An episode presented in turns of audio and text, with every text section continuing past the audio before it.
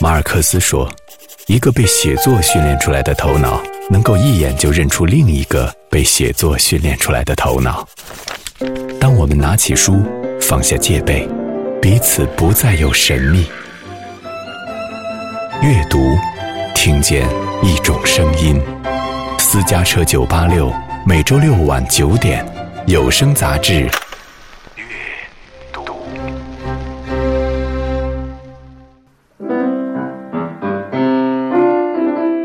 节普通的钢琴课。呃，你十六分音符弹的不够连贯，对不对？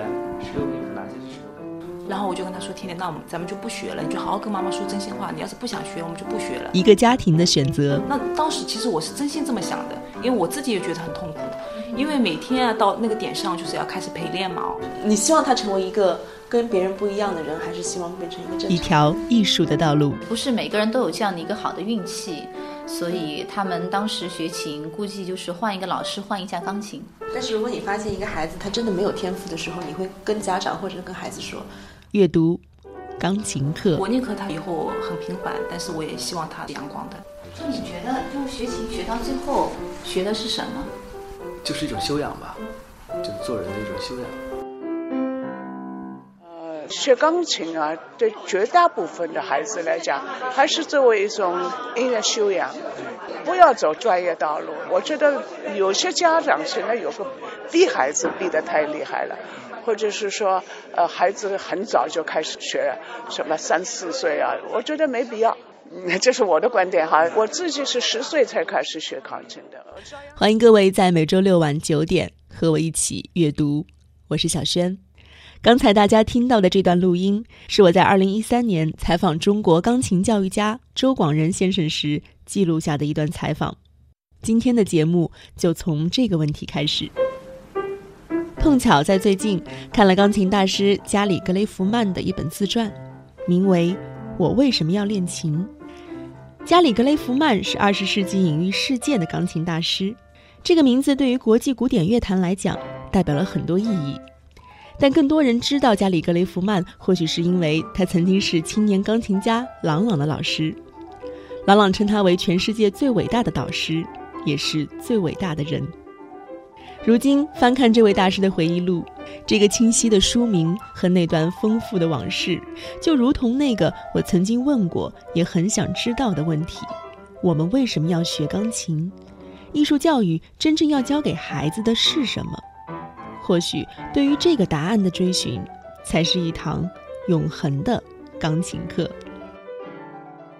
呃，你十六分音符弹的不够连贯，对不对？十六分音符哪些是十六分音符？你知道吗？十六分音符在哪？左手。左手很好。那你要把十六分音符弹的很连贯，对吧？好的，那你再弹一次。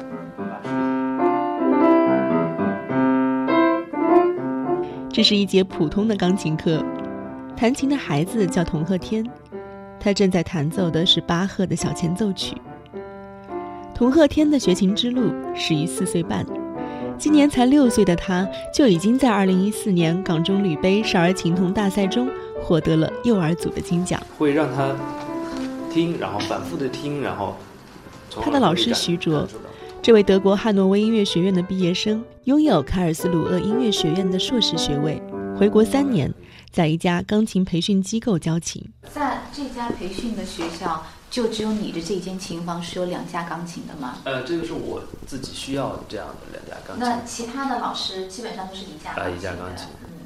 这就是我理解为什么徐老师说能够把这样一种理念带回来，因为其实伴奏是很重要的。有的时候音乐它是一种特别空灵的东西，它它不是一加一等于二能够看到的。所以就是老师说我我说了那么多，我还不如弹一遍。就当我真正给你示范弹的时候，就你可能才会去感受到一些东西。为欢喜而作。我第一次在好莱坞露天剧场演出的是柴可夫斯基的曲子。两年后的第二次，还是同一首曲子。又过了两年的第三次，我仍然被告知要弹同一首柴可夫斯基。加里·格雷弗曼，我为什么要练琴？现在呢？现在你觉得每天练琴枯燥吗？什么是枯燥？没劲的。你愿意每天花两个小时坐在琴凳上练琴，还是我说我不愿意？愿意。如果说现在不学了，你怎么说？想学，为什么想学？吸引你的是什么？因为以后可以变成钢琴家。你认识几个钢琴家？有那个郎朗，还有那个贝多芬。哦，贝多芬，嗯。你在弹的那个曲子的是什么名字那个书？巴赫。那你为什么要想成为钢琴家呢？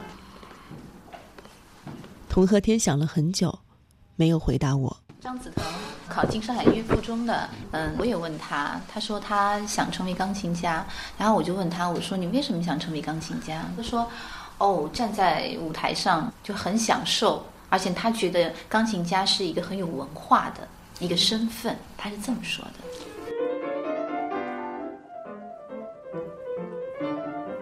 呃，最起初的想法就是想他当兴趣爱好。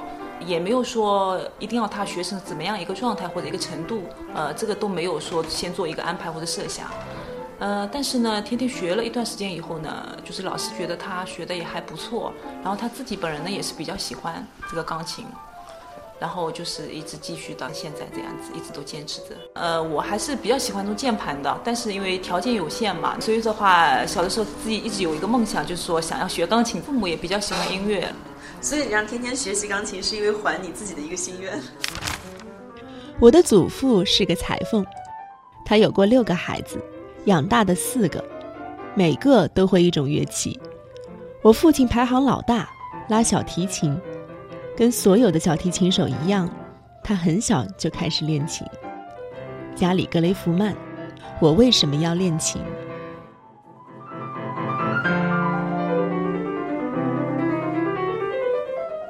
你除了钢琴家还想当什么？你说，还想当科学家。科学家。你最喜欢研究什么呢？当科学家？火山。哦，喜欢研究火山、气候这种自然科学。哦。很小的时候啊。一般的孩子的话，不太会感兴趣这些书。他到新华书店去了，他就买这些书，地震啊、火山啊、这种雷暴啊，就这些书，他就买来，不停的叫我们讲给他听。那，你为什么要让孩子学钢琴？呃，我就是想顺其自然的受到音乐的熏陶。嗯，那如果一个孩子没有受过音乐熏陶，那又怎么样呢？为什么？呃，但是我觉得哈，我个人认为还是很不同。无无论是从那个气质上面来说，还是谈吐上面，那看起来就一眼你就能看得到他学过英语还是没有学过英语，还是不同的。现在还是会让他比较努力的练琴，因为学琴的话，很重要的是需要一个毅力去坚持。然后在其他方面的话，就是包括学习也好，包括他以后人生道路当中需要经历的一些事情，其实毅力是一个非常重要的一个东西。然后在学琴中得到锻炼的话，在他以后再学任何东西都会有帮助。这一点我觉得也是学琴一个非常重要的一个方面。嗯，对他有过厌学的时候吗？呃，有。学的时候，有时候地上坐着就那里在那里哭。那我说，我就跟他说，既然你学琴让你这么痛苦的话，我不要学了。其实不学琴也没什么的。那当时其实我是真心这么想的，因为我自己也觉得很痛苦，因为每天啊到那个点上就是要开始陪练嘛。然后其实有些时候大家都会有情绪，那大人也一样，小孩也一样。然后那一次的话，其实我还是蛮真心的，有点想放弃的。然后我就跟他说：“天天，那我们咱们就不学了，你就好好跟妈妈说真心话。你要是不想学，我们就不学了。”但是他说他想学，但是他就觉得很痛苦，但是他想学。他说：“他说要不这样吧？他说妈妈，他说今天你就让我休息一天，我今天就不练了。我保证明天他说练的把今天的时间再补回来。钢琴他说我一定要学的，不学是不可以的。”他说。你记得妈妈跟你说的这件事情，你还记得吗？嗯，就没几天前的。当时你为什么会哭呢？你觉得是什么东西把你难住了？太累了。身体的累，还是因为老师给你布置的作业比较难？身体的累。身体的累跟读书有关系吗？哎呀，读书读书不累，读书还好。哦，就是练琴累呀。那哪哪里累呀？那练琴比读书累的要好几倍。手很酸，哦，手很酸。嗯，那天他还有一个原因就是他在发烧，发烧可能烧刚退第二天的话，身体可能比较虚。因为太小了，有的时候真是不知道自己想要什么，或者给你带来什么样的变化。所以现在你问很多父母，就是他们会说我我想给孩子提供一个最好的条件，然后帮他去把握一个方向，但是人生的路还是要自己走的。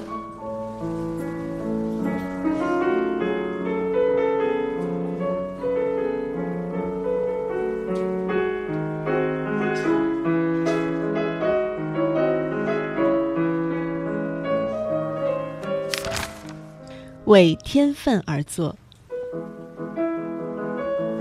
被我父亲称为“海菲兹老爹”的人写信来，信上说有个比他小几岁的孩子也学了琴。他去圣彼得堡以后，麻烦你照顾他。这是他第一次离家，而且他年纪那么小，得让他穿得暖一点。沃洛瓦义不容辞地答应，一部分也是因为他一直很看好这个小男孩的天分。加里格雷弗曼，我为什么要练琴？比如说我来判断呢，就是他的接受能力，学曲目很快，对，弹曲子也很快，他可以很快的背谱，而且没有错误，这样就可以基本上可以走专业这条路。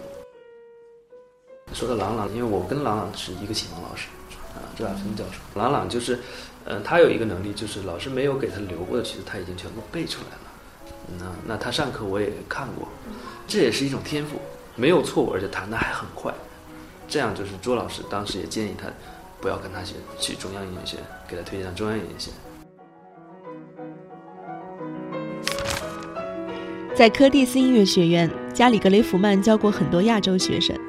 他进入教育界的时间正好跟亚洲学生开始大量涌入美国的时间重叠，尤其是学音乐的孩子。当时有个开玩笑的说法说，如果一个华裔的孩子走在路上没有拿着一把小提琴，那就表示。他是学钢琴的。呃，刚刚我们也了解了一下，就徐老师手头有二十个学生，那么估计只有四分之一的孩子是拥有着你所说的那种天赋，但是其他四分之三的孩子其实他是不具备的。那么对你来讲，这怎么去平衡吗？因为有些学生他的学习的目的也很明确，比如说他 A 级考试就加分考试，那他过来就是为了考试加分，功利性的一种东西。就谈考试的曲子，考过就 OK 啊，这个是我非常不赞成的。然后考级，嗯，最差的一个东西就是每年有一些学生都一定要考级，实际，嗯，太差了。就是你不管弹成什么样都可以过。关于考级啊，其实我也有点这方面的困扰，就是因为徐老师呢，他是不赞成考级的，所以天天到他这里来学了以后呢，是没有考级。但是的话呢，人家会说起，哎呀，听说你们家天天学琴学的还不错，那你现在是几级呀？然后我会说，那我们没有考级，那人家会就觉得，哦，你没有考级，你是考不出吧？你原来你连个级也没有，还说学得很好，他就会这样子。但是你毕竟是生活在这个社会里面，你不可能说做的太超凡脱俗的，因为你经常经常在生活里碰到这一些的话，你也会觉得很烦。徐老师有这样想法吗？算了，我让你这个今年考个十级吧。就是这五分之一的孩子里边，我都尽可能的，如果他不用考级的话，都不会让他们考级的。即便家长有再大的疑问和纠对我尽可能的都会说，对，不要让他们不要考。他牵着小男孩的手去敲奥尔的门，那个没耐心的粗暴名师开了门，带着厌烦的眼光看着这个小矮蛋。我父亲谦卑地说：“这是我跟您提过的那个从我家乡来的小孩。”奥尔厉声告诉他，没有多收学生的空间。他带他去了楼下给纳尔班迪安听，助教纳尔班迪安听了小男孩弹了几个音之后，拍了门。等奥尔一开门，他便脱口而出说：“你最好现在就听这个孩子弹琴。”加里格雷弗曼，我为什么要练琴？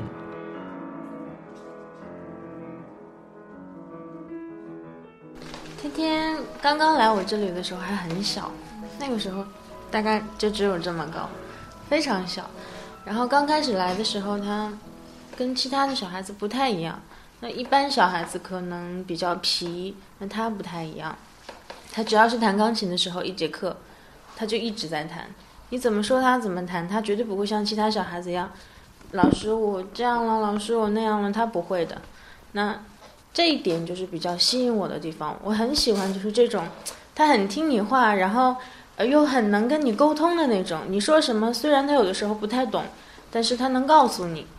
那他说老师这个地方我怎么样了，不会弹了，他会跟你沟通，那这一点是很难得的。然后后来我是发现他，呃，进度非常快，他用大概两个月的时间，可以相当于其他小朋友弹了半年这样的进度。那所以说，可以很明显看出来，这个小孩子明显就是很有天赋的。那我也希望。嗯，这种比较有天赋的小孩子，最好能找一个更好的老师来教他。这是童鹤天的启蒙老师，也是他发现了这个孩子身上的音乐天赋。或许那一瞬间的惊喜，就像加里·格雷弗曼自传中的那位助教一样，他脱口而出的那句话，仿佛是在心里告诉自己说：“我要改变这个孩子的命运。”音乐的感受，让小孩子尽快的能自己感受到这个这个曲子到底讲的是什么，也是要分人的。嗯，还有就是分家长要学什么。如果你说我们就是来培养兴趣。小孩子喜欢就可以，你给他讲这些东西，也许他并不喜欢，他喜欢的就是弹一点儿歌，弹一点流行歌曲，那这种东西还是比较适合于想要学专业的人。我们现在主要的问题，也就是针对家长对我们的很多的不理解。老师教学生为什么你要求这么高？那作业我们回家还要练琴。其实我们主要是这方面的问题比较，跟家长沟通方面，还有就是想要学钢琴的目的性。这方面是我们就是一直解决不了的问题。那全世界也都是同样的这样的问题。那我们小的时候，因为没有那么好的条件，你想要找一个留学回来的老师给你上课，那基本上是不可能的。二十年前，你想要找一个这样的老师，那应该说你家庭条件要非常好，要不然你根本学不起钢琴的。所以现在换做这个年代的话。那能有一个国外留学回来的老师，他能给你讲一些他在国外学到的东西，很好的。我还记得怎样弹一些音阶，就像这样，那样。我学了四五年的琴，真惨啊！那个老师可能再也受不了我了。反正后来我们搬家了。我们这个去深圳的五户家庭。可能这个小女孩的学琴的经历是最悲剧的，因为没有遇到一个好的老师。就像天天妈妈说的一样，他们很幸运，他们遇到两个老师，之前的张老师，现在的徐老师，他们都觉得说，嗯，很好。但是不是每个人都有这样的一个好的运气，所以他们当时学琴，估计就是换一个老师，换一架钢琴，啊，因为其实钢琴，你说。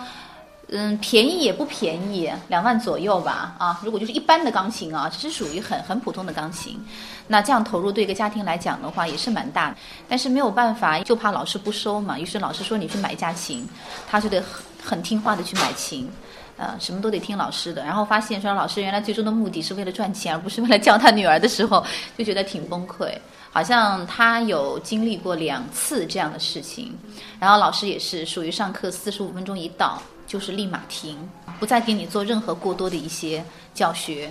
总算是遇到了一个好的老师，因为有这个老师的调教之后，他们的女儿在这次港中旅也获得了很好的成绩，也一块儿去深圳有了五天的培训的机会，所以他们也很珍惜。所以说来说去，我觉得嗯，师生之间是一种缘分。为自己而做。第一位。小朋友，在这次港中旅杯少儿琴童大赛中获奖的童鹤天、宣嘉文、孙雨霏、张子腾、周英五位琴童，也在2014年去了位于深圳的朗朗音乐世界进行了一周的学习。一周后，童鹤天完成了一次属于自己的弹奏。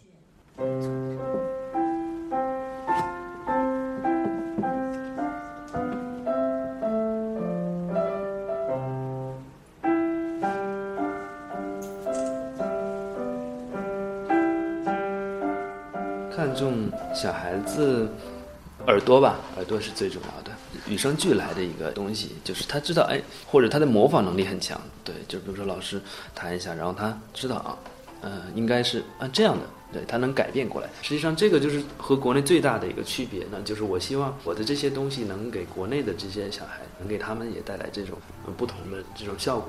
教了多久可以发现孩子的天赋？嗯。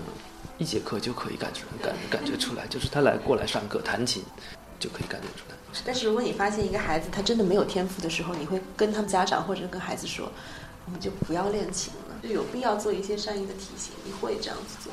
嗯，这个比较难说。有一些家长呢，如果你这样去说，可能他的那个心里面会承受不了。他因为有些家长他认为他小孩子什么都是最好的，那你这样说会打击到他的那个自信。有一次，一个跟塞尔很熟的大人取笑他，连一个短短越剧的诠释都要把他当成生死攸关。可是你看不出来吗？塞尔用他藏在冰块般厚重的眼睛后面射出的眼神指责他说：“那本来就跟生死一样严重。”我所认识的他，对自己的生活也那么一丝不苟。我们一起演出，连管弦乐队的排演，他都当做正式演出来准备。加里·格雷弗曼，我为什么要练琴？就你觉得，就学琴学到最后，学的是什么？就是一种修养吧。对，就是做人的一种修养。艺术是一条很痛苦的道路，自身的造诣越高，你会跟别人不一样，而这种不一样会给你带来很多的痛苦。自己是不是这样认为的？嗯，是这样认为的。对，非常赞同这个。因为艺术它这种东西本身就是个性非常强的一种东西。比如说我吧，我自己就不是喜欢特别吵的这样的，然后喜欢比较安静的地方。对，越静越好，因为你要听完钢琴演奏，就主要就是听他的演奏。就是要打破常规。对。并不是那种破釜沉舟的，呃，全力以赴，其他全部可以牺牲的，为了钢琴这条路。那这样子的话，我可能是做不到的。因为在目前这个阶段的话，在他读三年级以前的话，我还是想整一个状态是综合发展的，至少要等到孩子三年级十周岁的样子以后吧。那我们到时候可以做一个方向的选择。你希望他成为一个跟别人不一样的人，还是希望变成一个正常的人？呃，其实这个问题的话，我之前也有想过啊。所以说的，在他小的时候，其实我是特别注重这一点的。我是有有点刻意的去培养他一个比较随和、阳光、比较乐观的一个心态。我宁可他就是说很平凡，但是我也希望他的心态是阳光的。其他全部可以牺牲的，为了钢琴这条路，那这样子的话，我可能是做不到的。即使在一个二十世纪伟大的钢琴家加里·格雷弗曼身上，艺术的命运也经历着各种各样的奇遇和冒险。因为钢琴，他从一个表演者变成了一位教授；因为钢琴，他用力过猛的手指遭遇了永久性的损伤，他变成了一个左手弹琴的钢琴家；因为钢琴，他变成被放逐的游民；也因为钢琴，他获得了解放和自由。人生随艺术的起落而转变，有很多优秀的曲目为加里·格雷弗曼而创作。也有很多坎坷，因为他的传奇而深刻，但他始终没有忘记自己是一个钢琴家，所以他成为了钢琴界最迷人和优雅的传奇之一。他的人生不会只有音乐，但也不能没有音乐。